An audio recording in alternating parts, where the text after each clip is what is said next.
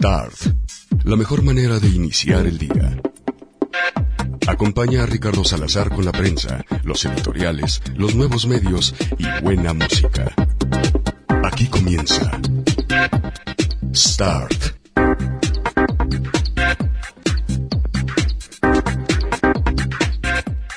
Hey, ¿qué tal? ¿Cómo les va? Muy buenos días. Bienvenidos a una nueva edición de Start, la revista de prensa de Radio Universidad de Guadalajara. Hoy que es martes y que sí llovió durante la noche, parece que bastante fuerte. De hecho, hay imágenes por ahí de Plaza Patria que ya nos habíamos olvidado de Plaza Patria y ya nos habíamos olvidado de Plaza del Sol, que se habían vuelto en los dos últimos años eh, el, en el caso de Plaza Patria, pues noticia.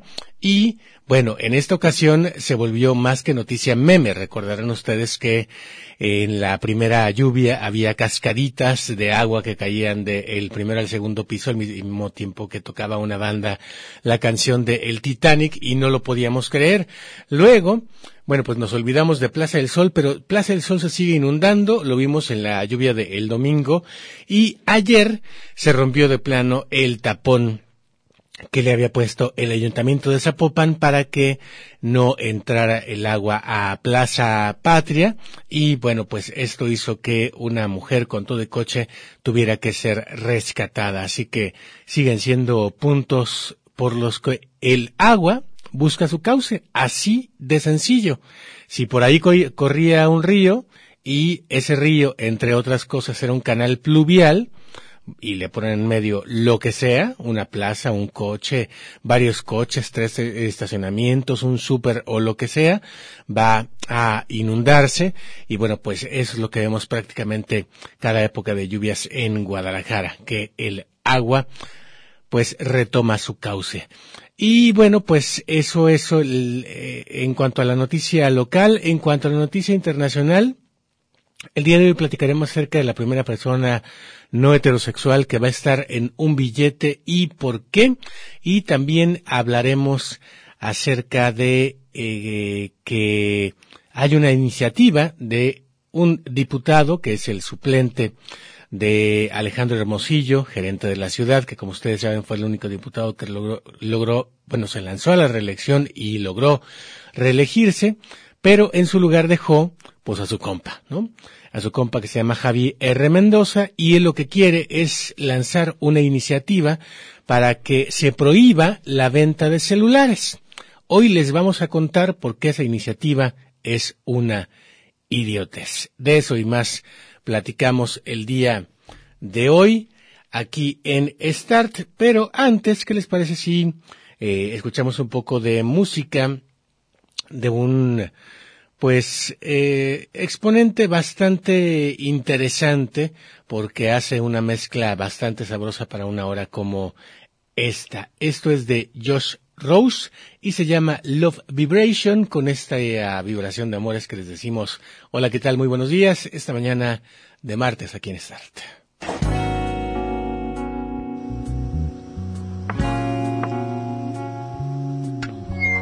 Hello? Hey folks, how you doing? Get this thing started with a little number here.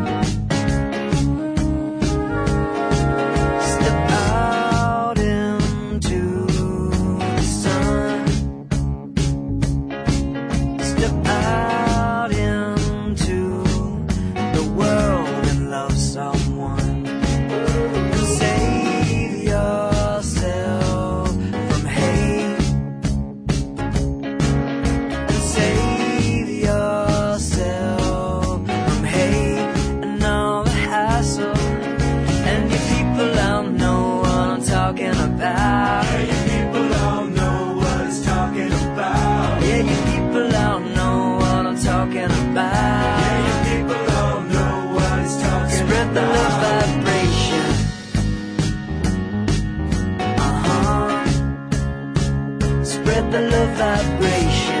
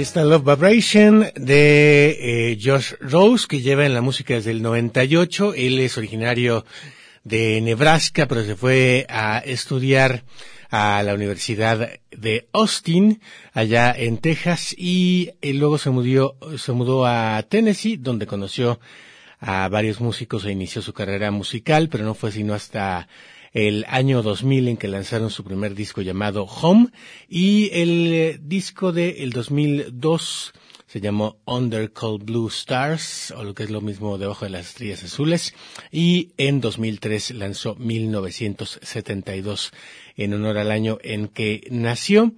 Luego se fue a vivir a España y ahí lanzó un disco llamado Subtítulo y ha hecho algunos eh, pues duetos, pero en inglés con artistas españoles como el caso de Paz Sway. En este 2018, ah, bueno, antes de- les digo que en 2010 lanzó El Turista y en este 2018 ha lanzado una canción llamada I Miss You que predice que está en breve por lanzar un nuevo disco.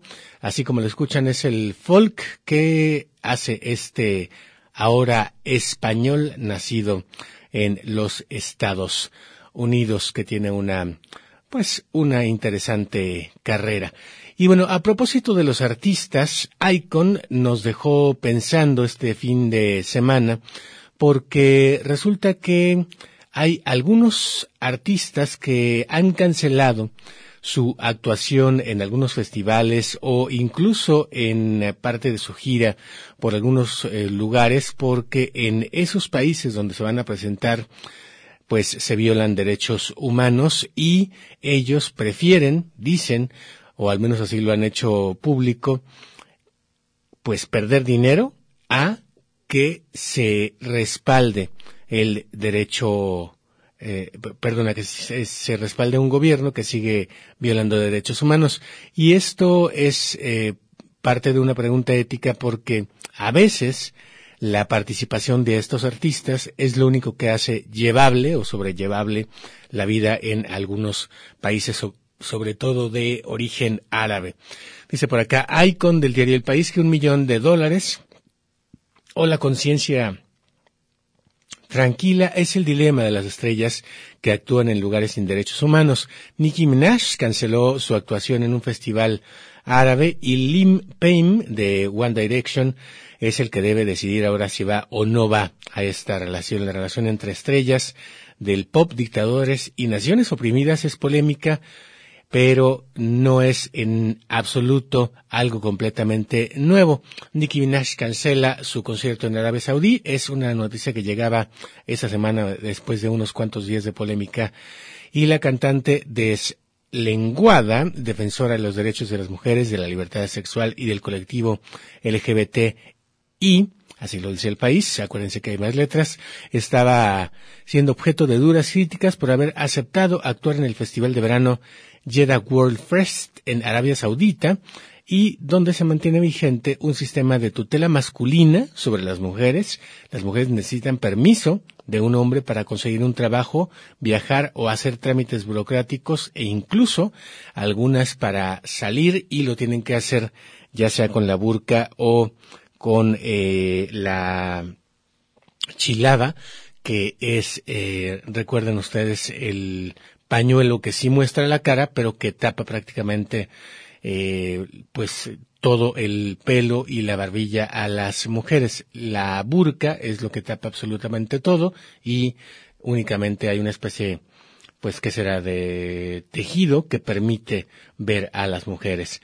Bueno, eh, estos hombres deben eh, autorizar, entre otras cosas, un trámite que es completamente novedoso en Arabia Saudita, que es que las mujeres puedan conducir. Respecto al colectivo lésbico gay, está castigado con penas de prisión e incluso, dependiendo de la gravedad de sus faltas, entre comillas, castigos corporales y en algunos casos la pena capital, es decir, la muerte.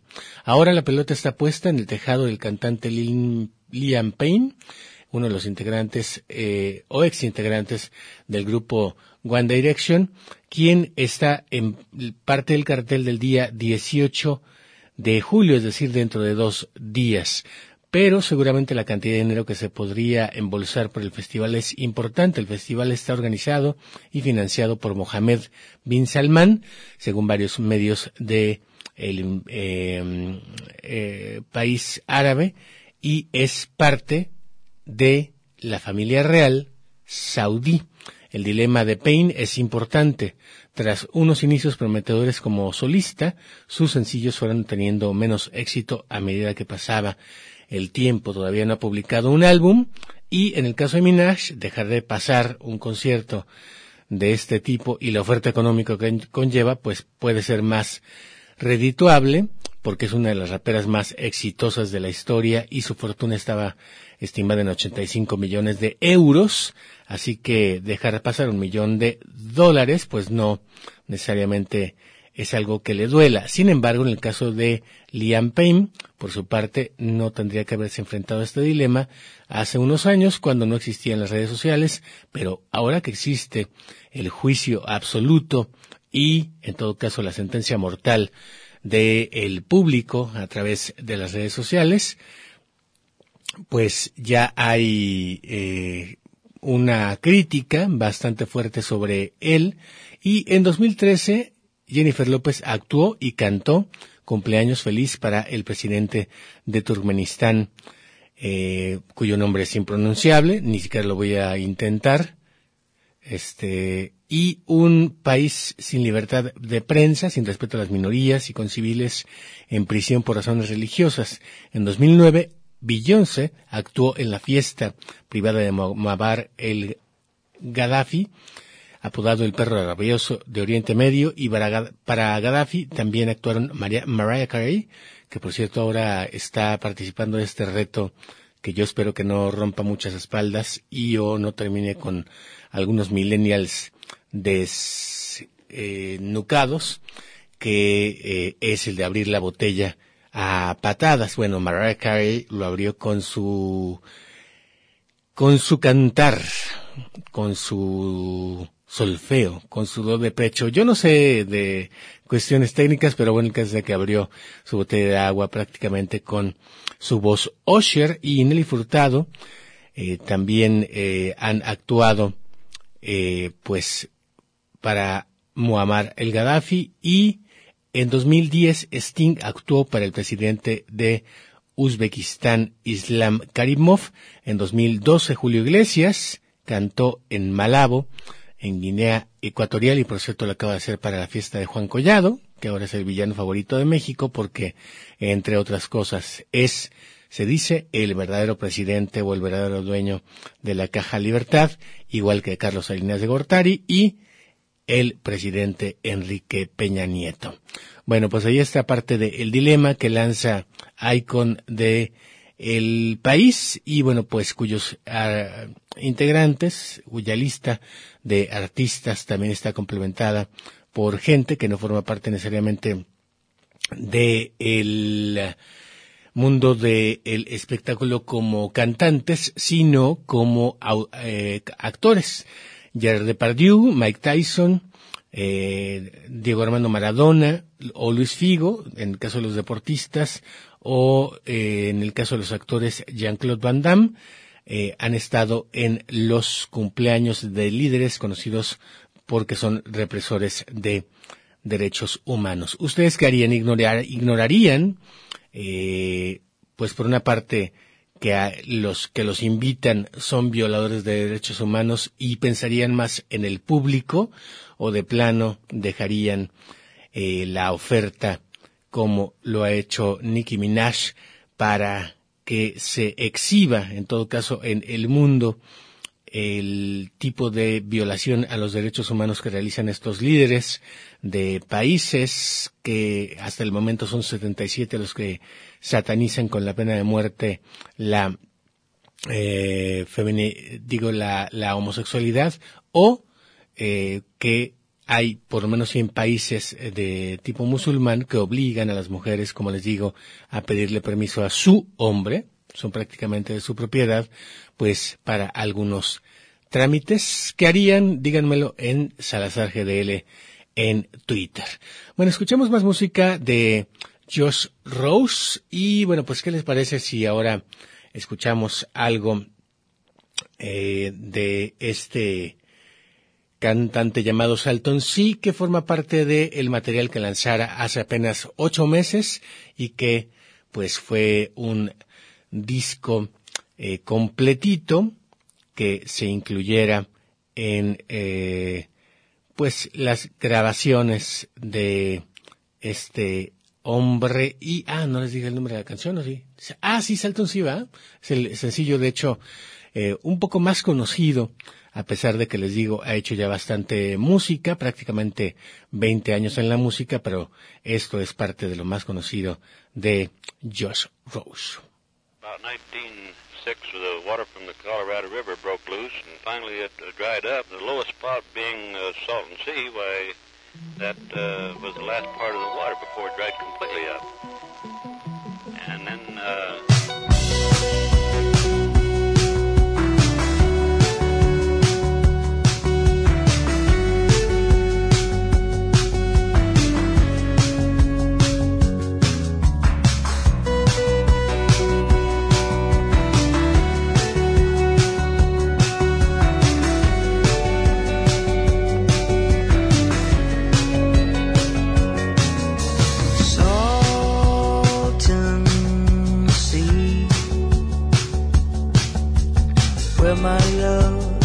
should rather be with me.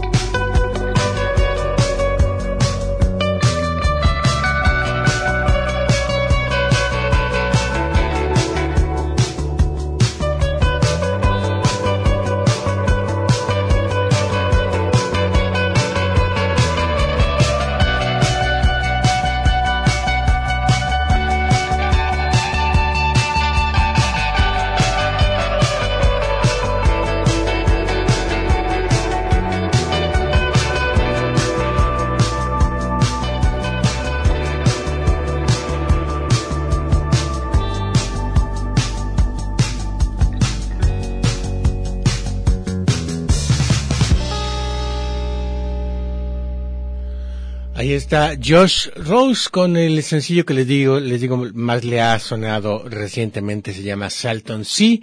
Y bueno, como les contaba al principio del programa, el diputado suplente de Alejandro Hermosillo en el Congreso del Estado, a quien le mando un saludo porque de repente sí me paso de bromas pesadas con él. La verdad es que eh, desde hace años me parece uno de los políticos que sí valen un poco la pena más allá de ser eh, joven, porque pues eh, por una parte es neta. Y eh, bueno, pues yo en su momento cuando salí de Narnia le reclamé, ¿no? Porque eh, recordarán ustedes que lo tuvimos aquí en cabina a las seis de la mañana para promover que era el diputado que era el único que tenía los huevos para lanzarse a la reelección, se le lanzó a la, la reelección y efectivamente fue reelecto. Sin embargo, al momento de tomar posesión, pues deja a el que prácticamente era su ayudante, Javi R. Mendoza, y pues eh, Javi se queda como uno de los diputados, levanta dedos. Bueno, Javi no es que hubiera hecho gran cosa en el- la legislatura y ahora anuncia su gran bandera, que a su vez Alejandro Hermosillo, pues como su cuate lo apoya, pero la verdad es que es una estupidez, que es que van, aquí es, eh, se- se, pueden contener las risas gra- grabadas que traen ustedes en la mente, ¿eh? pero en realidad hay risas grabadas. Lo que anuncia el diputado Alejandro Hermosillo, eh, a, de a su vez su cuate Javier Mendoza como diputado, es que van a prohibir la venta de celulares en los tianguis y con ello abatir el robo de celulares en la ciudad. Y aquí dejo espacio para las risas grabadas en su mente. A ver, repito, ¿eh? Prohibiremos, en bien de la ciudadanía, para que ya no se roben celulares, sobre todo los motoladrones, la venta de celulares. Porque todo el mundo sabe que solo en, los tianguis se venden celulares. Y entonces, bueno, les digo, es una completa estupidez. Y se los demuestro porque Shataka México está publicando, Alejandro y Javi, escuchen esto, que con 500 pesos basta para usar un celular con reporte de robo porque hay un mercado negro de lo que se conoce como el email, que es el número único que tiene tu celular y en teoría, tú al reportarlo a tu compañía telefónica el robo, te lo bloquearían. Sin embargo, con 500 pesos, te lo desbloquean. La presentación de la campaña Bloquea tu cel de Claudia Sheinbaum también, miren, allá en la Ciudad de México, se ve, eh, en esa presentación se le ve totalmente convencida de fomentar los reportes de robo para ayudar a que el email sea la solución definitiva para minorar los delitos. Sin embargo, pues es tan sencillo como pagar entre 500 y 1500 pesos a unas cuadras del centro histórico de la Ciudad de México a docenas de vendedores y técnicos que ofrecen sin sentido la promesa hecha, eh, o más bien que ven sin sentido la promesa, promesa hecha, eh, estoy mezclando las dos palabras, perdón, señal de que me hace falta café. A ver, que ofrecen dejar sin sentido la promesa hecha por el gobierno de la Ciudad de México y por Javier R. Mendoza. Y aquí podríamos decir lo mismo.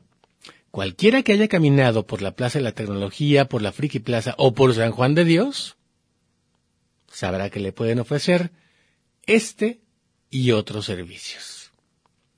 Anda buscando un celular, güerita, o una pieza de celular, pues es, es la otra, ¿eh? Muchas veces no se los roban para vender tal cual el celular, sino para venderte, no sé, la pantalla, el, eh, eh, no sé cómo se llama este armatoste de alrededor, eh, digamos el, el, el- laminado y pintura, en fin, ¿no? O sea, en todo caso, como les digo, hay la posibilidad de que se desbloqueen a través de técnicos y también hay incluso toda una serie de servicios de red para un email que ya tenga reporte de robo.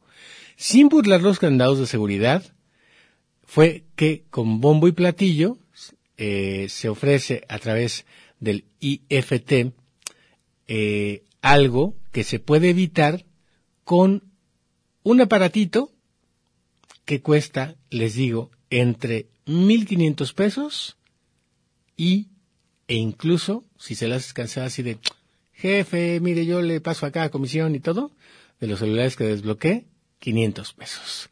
En la, en la capital de la, de la República se calcula que hay 2.000 robos diarios y en Chataca, México, se ha corroborado de primera mano la eficacia de dos procedimientos con un equipo que tiene ya un email distinto al otorgado de fábrica y que tiene conexión a Telcel y otro que tiene conexión a la red de AT&T. Así que que no le digan, que no le cuenten que su celular robado ya con el puro email va a poder tener eh, la tranquilidad usted o quien sea de que se lo van a bloquear y nadie más va a poder usarlo jamás de los jamases.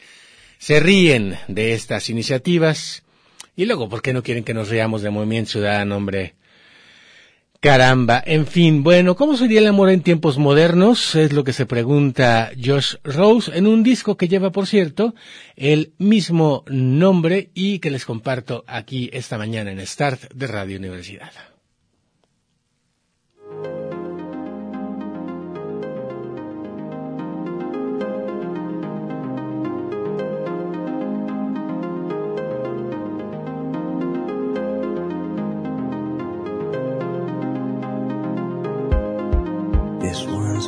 lover.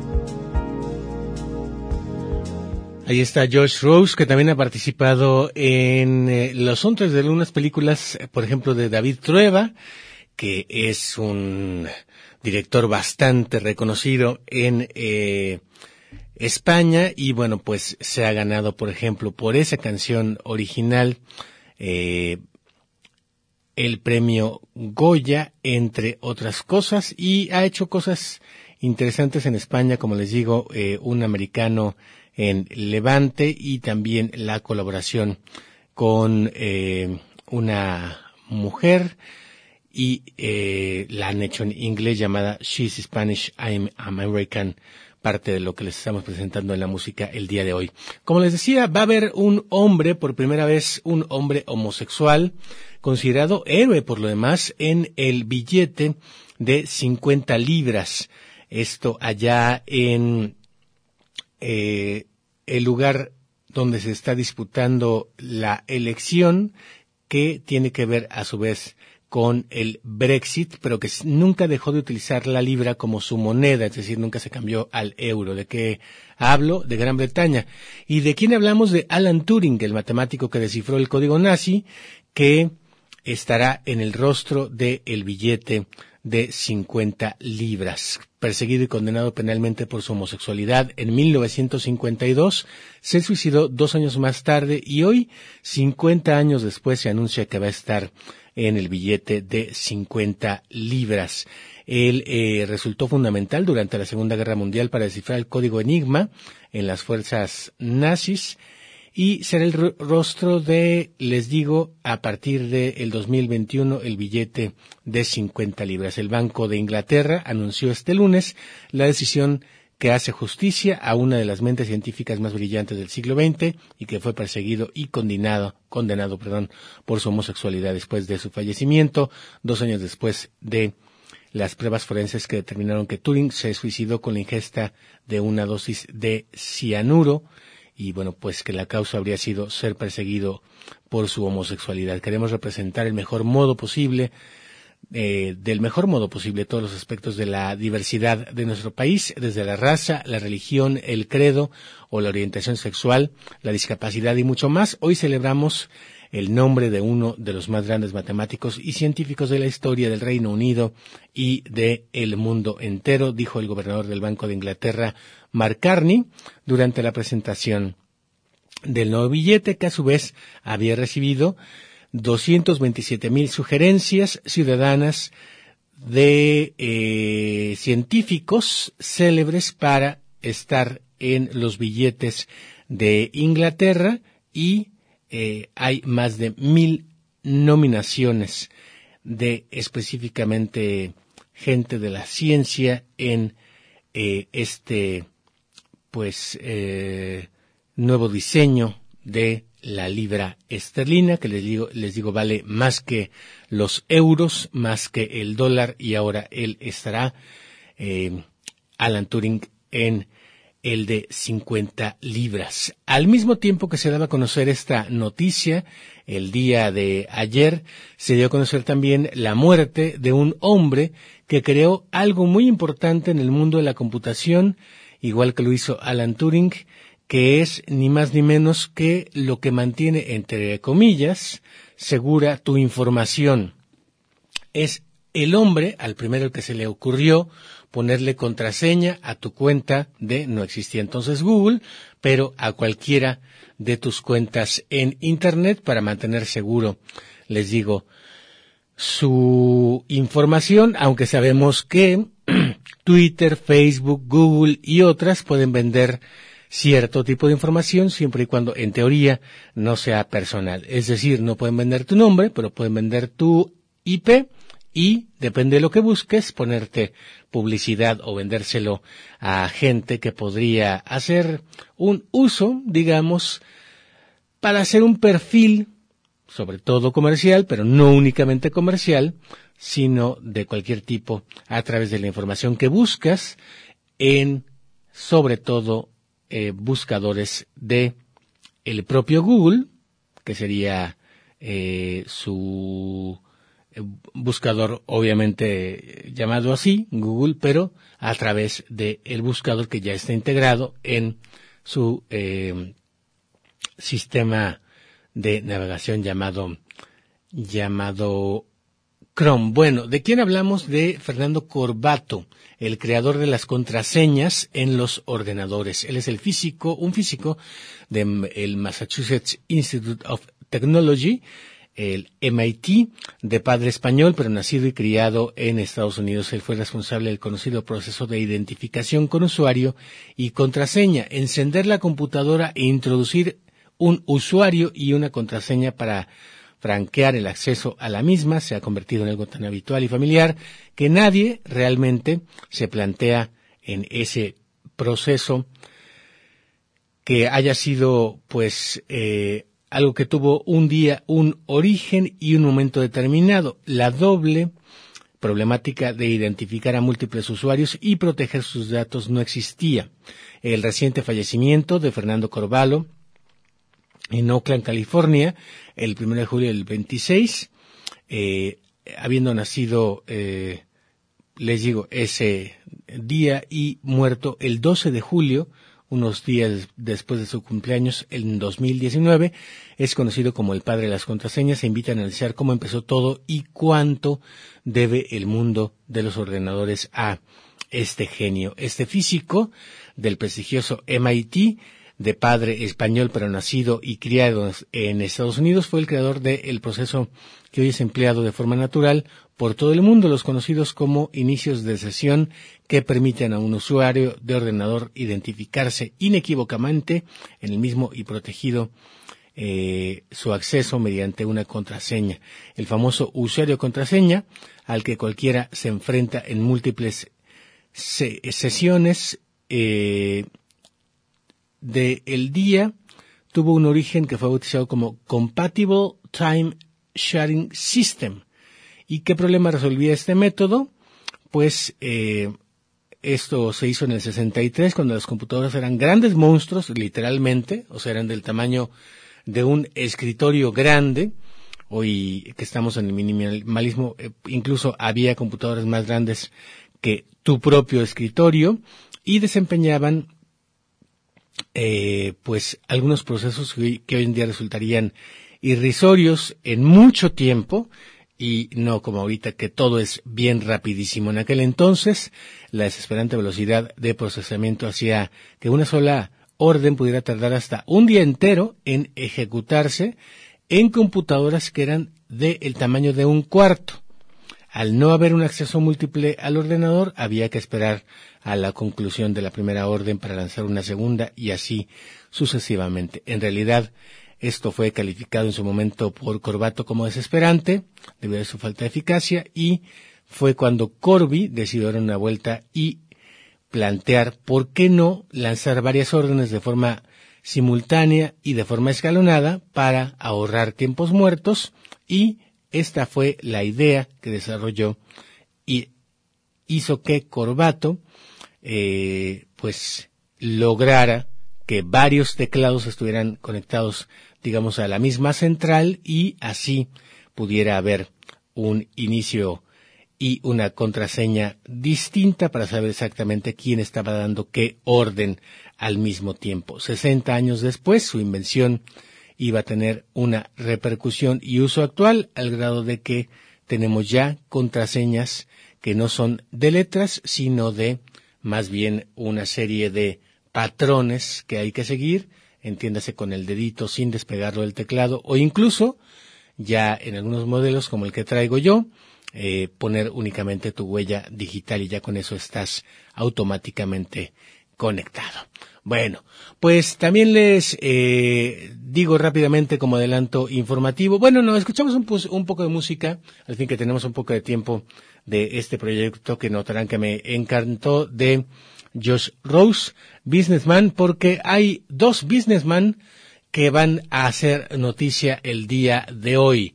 Bueno, pues ahorita les cuento de quién se trata, por lo pronto escuchemos, escuchemos a este hombre de negocios a través de la música de la propuesta esta mañana en Start como una novedad que les ha puesto, digan ustedes si no, que no habían escuchado.